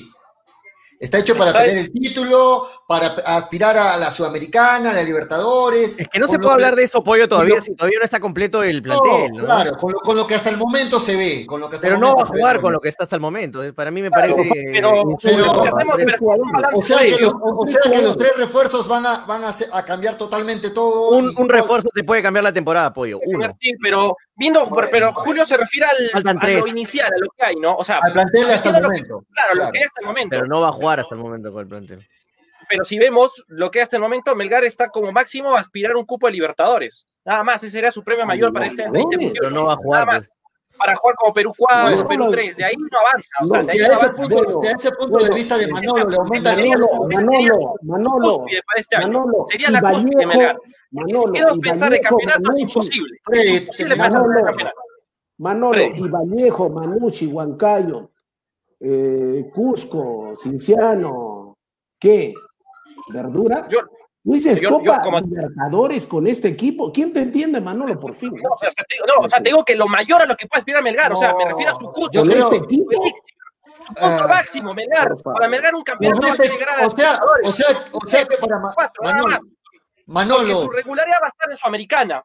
De ahí no pasa. Manolo, De ahí no si pasa. con este equipo, si con este equipo aspira a la Libertadores, según Manolo, le aumentamos los tres refuerzos de Toño y ya, ya, ya Ya puede ser el título, ¿no? Claro. Ya vamos a No, no, no, Japón, no estamos vamos hablando no de que va a ser el título. no estamos hablando de que va a ser el título, sino que a lo mayor que pueda aspirar Melgar es un Perú 3, un Perú 4 de Libertadores. Sería lo No máximo. creo, Lo máximo, no. lo máximo. O sea, Estamos ya con eso rompería el esquema. Nada más. Para mí, hoy por hoy, haciendo, haciendo una comparativa, tiene menos alternativas que la temporada anterior y mucho menos que lo que tenía en el 2018. Creo que la Copa Sudamericana en este momento es lo más realista que tiene, que tiene el equipo rojinegro y hablamos de tener una temporada bastante competitiva. Eh, pero sí siento que los tres refuerzos pueden marcar la diferencia. En ese sentido coincido con Toño plenamente porque eh, siendo un equipo tan corto, sí me parece que no alcanza para competir en dos frentes, Copa Sudamericana y torneo local, lleguen o no lleguen buenos refuerzos.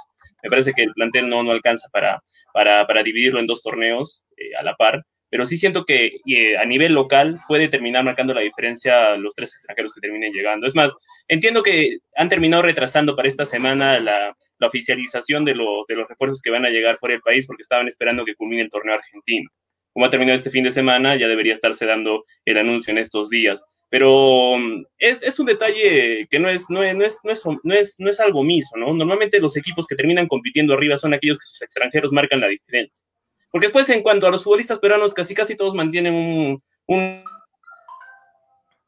nivel equilibrado, Pero- son pocos pero Daniel- terminan destacando. Pero Daniel, acá yo, acá yo me pongo en contexto que somos seres humanos. los 11 jugadores que van a venir y los cuatro refuerzos que van a venir no son los hombres biónicos, ni es el hombre de acero, ni es Ultraman, ni es Aquaman, ¿no? Son jugadores que les pueden sacar tarjetas rojas, que le pueden, se pueden lesionar, que ahora incluso pueden ser extraordinarios jugadores, pero no se pueden adaptar a Arequipa, al medio, a la comida, todo influye. Y estamos hablando de un equipo corto. Ahora, yo podría pensar eso, por ejemplo, las comparaciones son odiosas. Cristal se le fueron uno o dos jugadores, e incluso ha traído refuerzos, ¿no es cierto? Entonces, por eso yo digo, me preocupa un equipo tan corto que puedes tener un excelente equipo de 13 jugadores, 14 jugadores. ¿Qué es lo que pasa cuando vienen las tarjetas rojas, las lesiones? Pero, Frey, una, una pregunta. A la banca tienes puro juvenil, que son los proyectos, todo lo que tú quieras. Pero, Frey, Frey. juveniles vamos a afrontar dos campeonatos. Frey, ¿qué equipo, ¿qué equipo peruano ha tenido dos equipos para afrontar un torneo internacional y una copa y el torneo local? Ninguno, nunca. No entiendo por qué a Melgar le estamos pidiendo que tenga un equipo para la Sudamericana y un equipo para el torneo local. Eso no, no, lo ha tenido Cristal ni en el 97, no lo ha tenido Cienciano campeón de la Sudamericana, no lo ha tenido la U, no lo ha tenido, no lo ha tenido nadie. No entiendo por qué a Melgar se le está pidiendo dos equipos, que tengas eh, jugadores para el torneo internacional, jugadores para el torneo local, hermano. Melgar está a la junta para armar un equipo de 11 y ahorita le estás pidiendo doble, dos equipos para, para, afrontar dos torneos. ¿eh? pues. No, ¿Para qué te Toño, ¿para qué te reventaste el hígado el año pasado? Te reventaste el hígado el año pasado para que Melgar llegue a la Sudamericana. Si Melgar va a ir a la Sudamericana, ¿a qué? Pero ese es el, ese es el reflejo de todos los equipos peruanos, Freddy, ¿ah? ¿O qué equipo, o qué equipo peruano va a la, a la Sudamericana a ganarla, Freddy? ¿Qué equipo peruano va a la Sudamericana a pelearla? A pelearla. ¿Quién va a pelearla? Cristal no pelea nada. Los equipos Vamos uno a la vez, muchachos. Vamos uno a la vez, Freddy. Bajo este concepto, ¿para qué jugamos? Pues? ¿Para qué jugamos? jugamos porque estamos ahí, pero no, no lo vamos a pelear. Tiene dos equipos. Entonces, ¿para qué participamos? ¿Para dar pena? Gracias a la Pero Freddy, vamos, Freddy, Toño, en verdad, en verdad ningún equipo peruano va a competir. Ningún vamos equipo peruano va a competir. Vamos a escuchar a Manolo. Va a depender mucho, va a depender mucho de cómo le vaya en la fase nacional, ¿eh? porque Melgar va a tener que enfrentar primero a Manucci, a Huancayo o a UTC. Y, al que, y al, como está Melgar, yo quisiera que juegue contra UTC porque es el que menos se ha reforzado a comparación de Rojo Matador y lo tricolor de Trujillo. No sé, ahora, Sería el mejor para enfrentar UTC hasta el momento. Y Yo de ahí recién respondo- podemos ver si van a ir a hacer una, a, sacar caja o a hacer competitividad en esa sudamericana. Porque lo primero, lo, lo primero que tiene que pasar acá es pensar si va a pasar esa, esa fase nacional.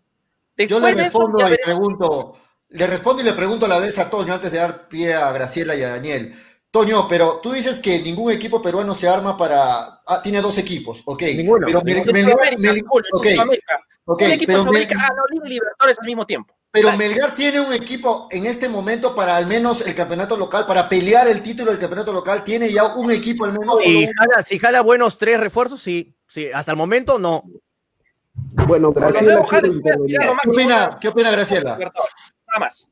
A ver, lo mínimo que se le podía pedir a Melgar en ese momento era que te pelee un buen torneo nacional porque viene ya año tras año decayendo, decayendo. Desde que eh, obtuvo el campeonato nacional en el 2015, tuvo un subcampeonato en el 16 y empezó a caer, empezó a caer Libertadores, Sudamericana, este último año a la justa llegó a la Sudamericana. Con este equipo que tienen este entonces, ahorita, hoy, 10 eh, 18, 18 de enero, no tiene para pelear un campeonato nacional y clasificar directamente a una a una, a una final en el torneo peruano. Es verdad, se están esperando los tres refuerzos extranjeros, pero no sabemos en qué momento van a llegar. El último refuerzo del que tanto se hablaba terminó fichando por un club eh, colombiano. Entonces, tenemos que esperar a ver quiénes llegan, pero en este momento Melgar no tiene para pelear y ser uno de los equipos revelación en el torneo 2020, Sí, torneo peruano, no. el torneo peruano. Y si no tienen ni para pelear en un torneo peruano, ¿cómo va a pelear una Copa menos. Claro. Por eso, a eso me refiero, Graciela. Freddy está diciendo que, que eh, armemos un equipo para el torneo internacional. No tenemos todavía ni para pelear el torneo local, hermano, y estamos preocupados, No, no, estamos preocupados ni por la siquiera- Ni Sudamericana. siquiera el campeón peruano está en nivel de competir la Copa Sudamericana. ninguno. Ni siquiera el campeón peruano. Entonces es, es ilógico considerar que hoy por hoy Melgar No, eh, puede no, ir a pero- pero- No comparto tu idea. Pero creo que lo. No, comparte tu idea, Daniel, porque Cristal va a ganar la Libertadores, dice pues. No, Nadie habla de ganar, Antonio, de pero yo pienso que con Pero lo que creo que entrega lo mínimo Cristal, que se le tiene que exigir a Melgar es que de no una copa decente para ser Cristal, con lo que. Exacto, exacto. Nadie habla, Ojalá habla- tercero, Cristal, para que vaya a nadie- Sudamericano. nadie habla que Cristal que va, pasa octavos, porque no es el nadie, 2004. nadie habla que Cristal va a pelear el título de la, de la Libertadores, pero, No, ojalá quede tercero. pero al menos, y no me van a decir que no, al menos está apuntando a armar un equipo que por ahí puede tener aspiraciones, al menos a, local, a pelear local. en la Libertadores, al menos a pasar, Ah, a Libertadores pasar a la fase de grupos, Toño, no seamos mezquinos, al menos a pasar, eso es lo que se mí, espera. que me, a mí lo que me gusta de Cristal es que año tras año se ve que los equipos que clasifican a torneos internacionales terminan dejando ir a los mejores de su temporada. Para Cristal en este momento eh, de, hizo Así lo es. posible para que Corozo continúe y para que Merlo continúe. Entonces son dos jugadores es. que han traído mucho, eh, le han aportado mucho al equipo. Para mí pueden pelear. eso se reforzó. Pero, Graciela, ¿les alcanza para nivel internacional a Merlo, Corozo? Para pelearlo, pelear, sí, para pelearlo, Para sí. pelear, sí, Para para mí no, pelear ¿ah? decente, Bueno, sí. Y bueno, para yo pelear pienso- Pero clasificar no es un torneo Yo pienso que decente. como está- ¿verdad? yo pienso que Para como jugar aquí contra UTC le alcanza. Yo pienso que como están las internacional. Vamos cosas en uno, este momento vamos para uno. Cristal, Cristal al menos está haciendo bien las cosas. A sus principales jugadores no los dejó ir. Se reforzó, porque podemos negar que los jugadores que han venido a Cristal son jugadores del medio o son refuerzos realmente. Entonces, yo pienso al menos Cristal en la Copa Libertadores, con lo que veo en el papel, tendría que hacer un papel decente, decente, que eso es lo que pedimos. Y en este momento, ya, lo tengo que decir, incluso como hincha de Melgar, que con el equipo que tenemos, ojalá me equivoque, ni siquiera tenemos para hacer un equipo decente, un papel decente en, el torneo, en el torneo peruano. Por eso le decía a Graciela, a Daniel y a todos ustedes, si los otros equipos ya se han reforzado, porque ya no solamente era Alianza Universitario, Cristal, Huancayo, ahora tenemos 10 adelante de Melgar, que también se ha reforzado. ¿No? que tienen sus mismos directores técnicos y sobre eso vienen trabajando una idea. Melgar tiene una nueva idea, deja ir 16 jugadores. Encima de eso, deja ir a un jugador que para mí es bueno, como es eh, Otoniel Arce, y encima de eso estamos en las nubes y decimos, no, con este equipo la vamos a hacer porque faltan tres refuerzos y con esos tres refuerzos la hacemos linda y porque ningún equipo del fútbol peruano puede hacer una Copa Libertadores decente. Por eso también queremos que Melgar dé vergüenza una vez más. Entonces, ¿de qué estamos hablando, por favor? Es un Melgar distinto, ¿no? Es que también es un Melgar que en base a la economía no le ha ido bien durante este tiempo, sumado al coronavirus. Y creo que la mala costumbre del hincha del 2015, 2016, 2017 se está viendo ahora, ¿no? Porque ahora ya no son los mismos jales, ya no es esa misma exigencia que tú posiblemente lo podías hacer hace unos dos años.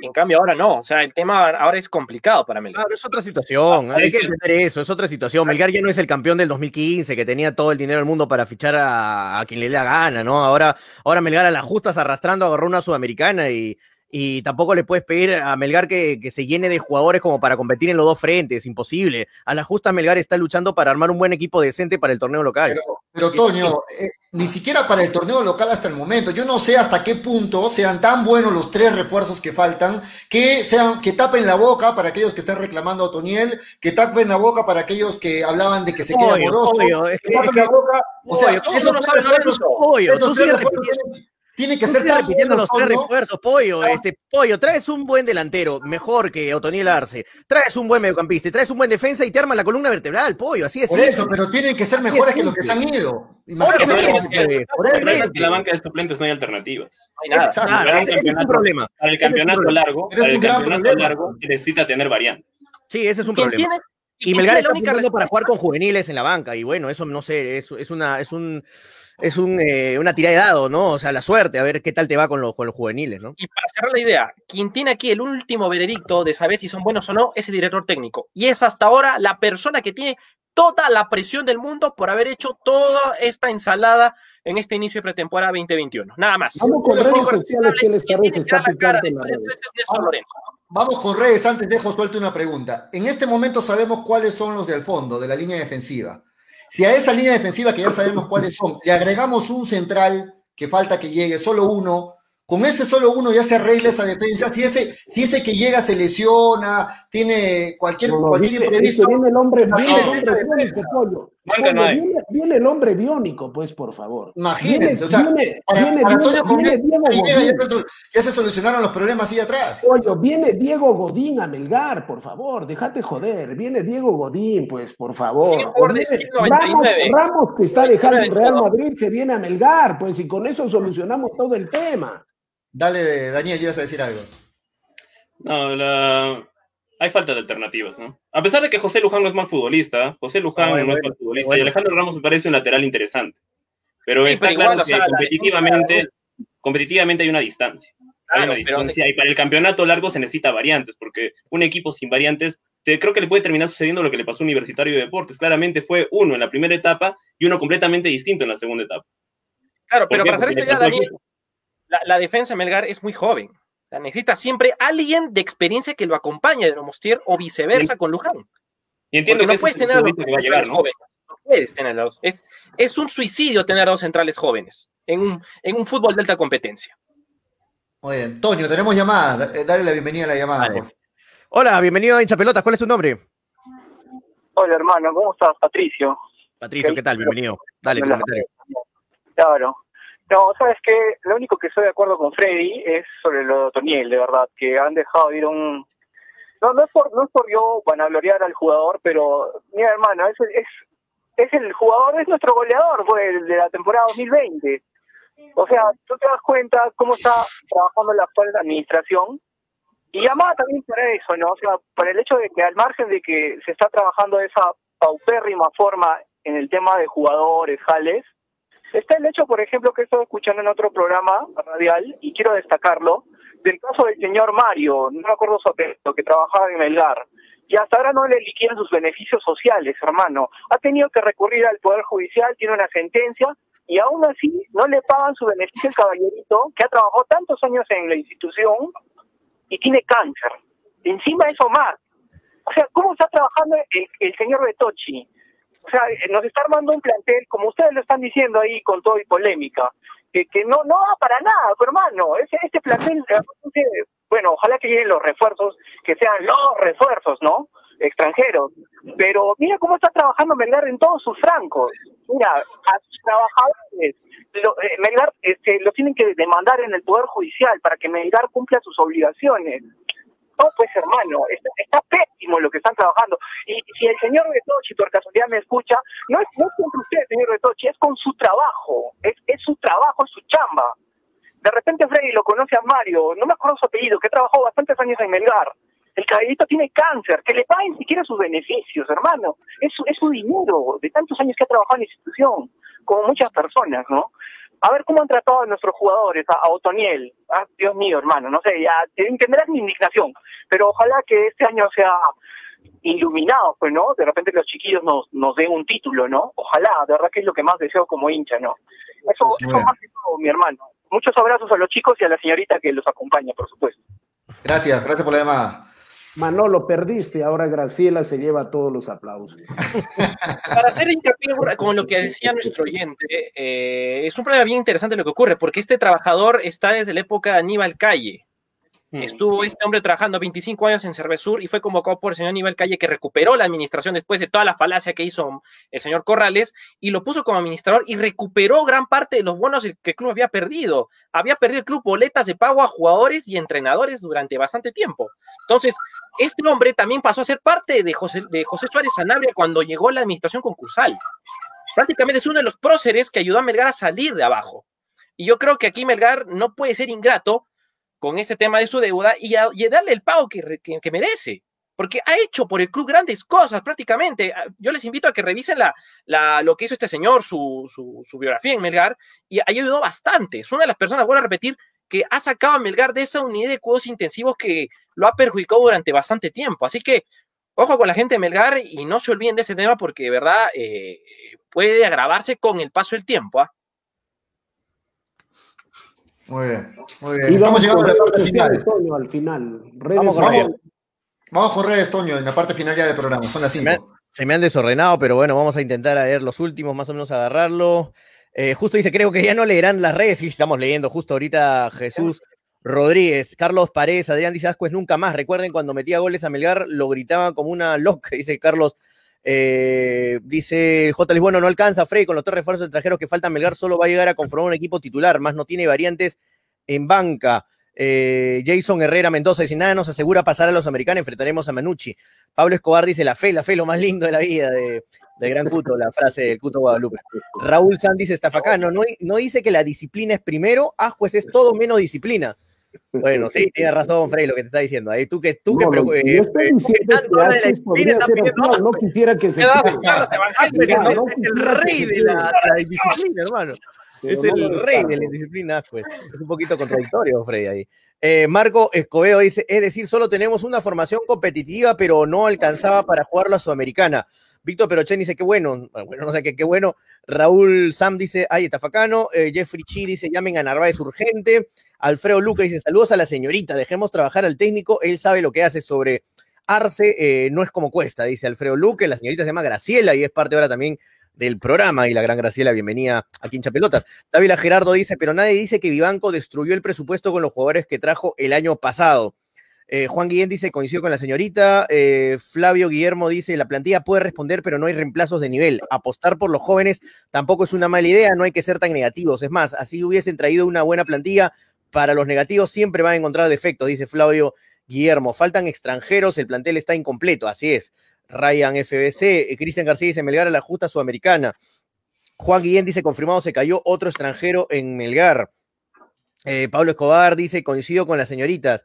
David Gerardo John dice, Melgar lamentablemente tiene equipo solo para cumplir y no, y no perder la categoría.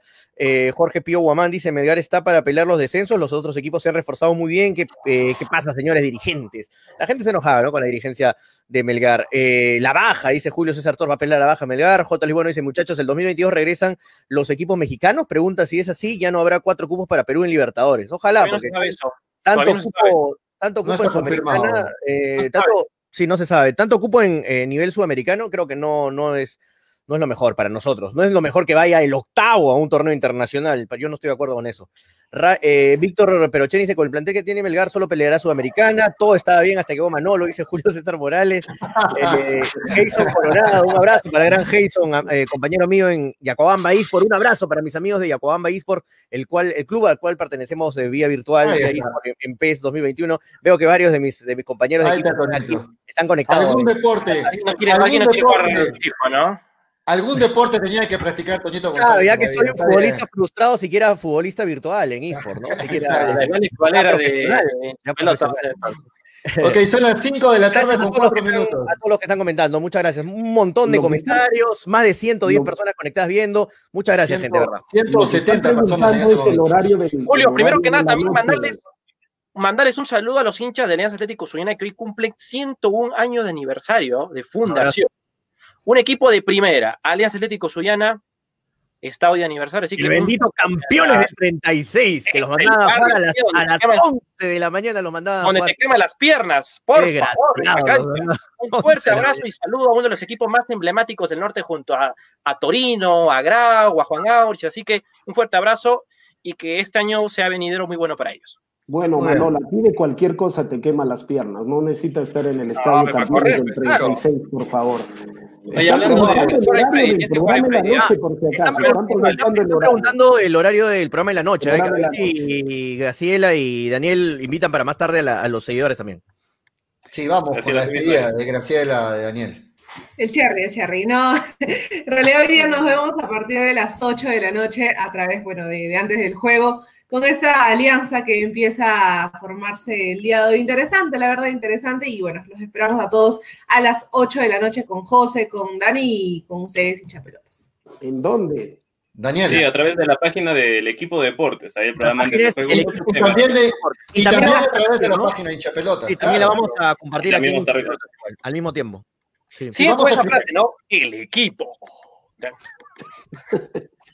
Este, muchachos, hay que, hay que aclararlo y explicarlo bien a la gente. Hoy a las 8 de la noche, a través de la fanpage del equipo de deportes y a través de la fanpage de hinchapelotas, tenemos programa. Este, los locales son ahora la gente antes del juego, con también con, este, con la gente de hinchapelotas. Así que más tarde, de lunes a viernes, a las 3 y 30 con hinchapelotas y a las 8 de la noche con antes del juego, para que se enteren, para polemizar, para seguir conversando de lo que nos gusta, de fútbol, de deporte. Nos vamos. Más información, más deporte sería la frase entonces. Ah, diez, del equipo. Diez minutos, Más diez información, minutos más pensando deporte. hablando. Ya está. Más deporte. Freddy, la despedida.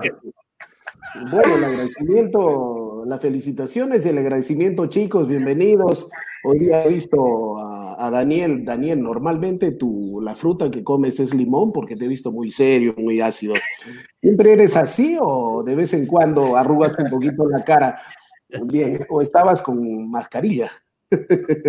Bien, eh, gracias Dani, gracias. Aguántalo eh, a Fred, aguántalo creo que la vamos a pasar lindo en la medida que nos empecemos a integrar y en la noche también estaremos con ustedes. Bienvenidos y creo que la gente está contenta con que hayamos hecho esta alianza estratégica. La mejor de las suertes y que duren muchos años nuestra alianza y estemos juntos para adelante. Un abrazo para Hasta todos. las, hasta las 8 de la noche, ya nos re- reencontramos más tarde. Toñito, la despedida.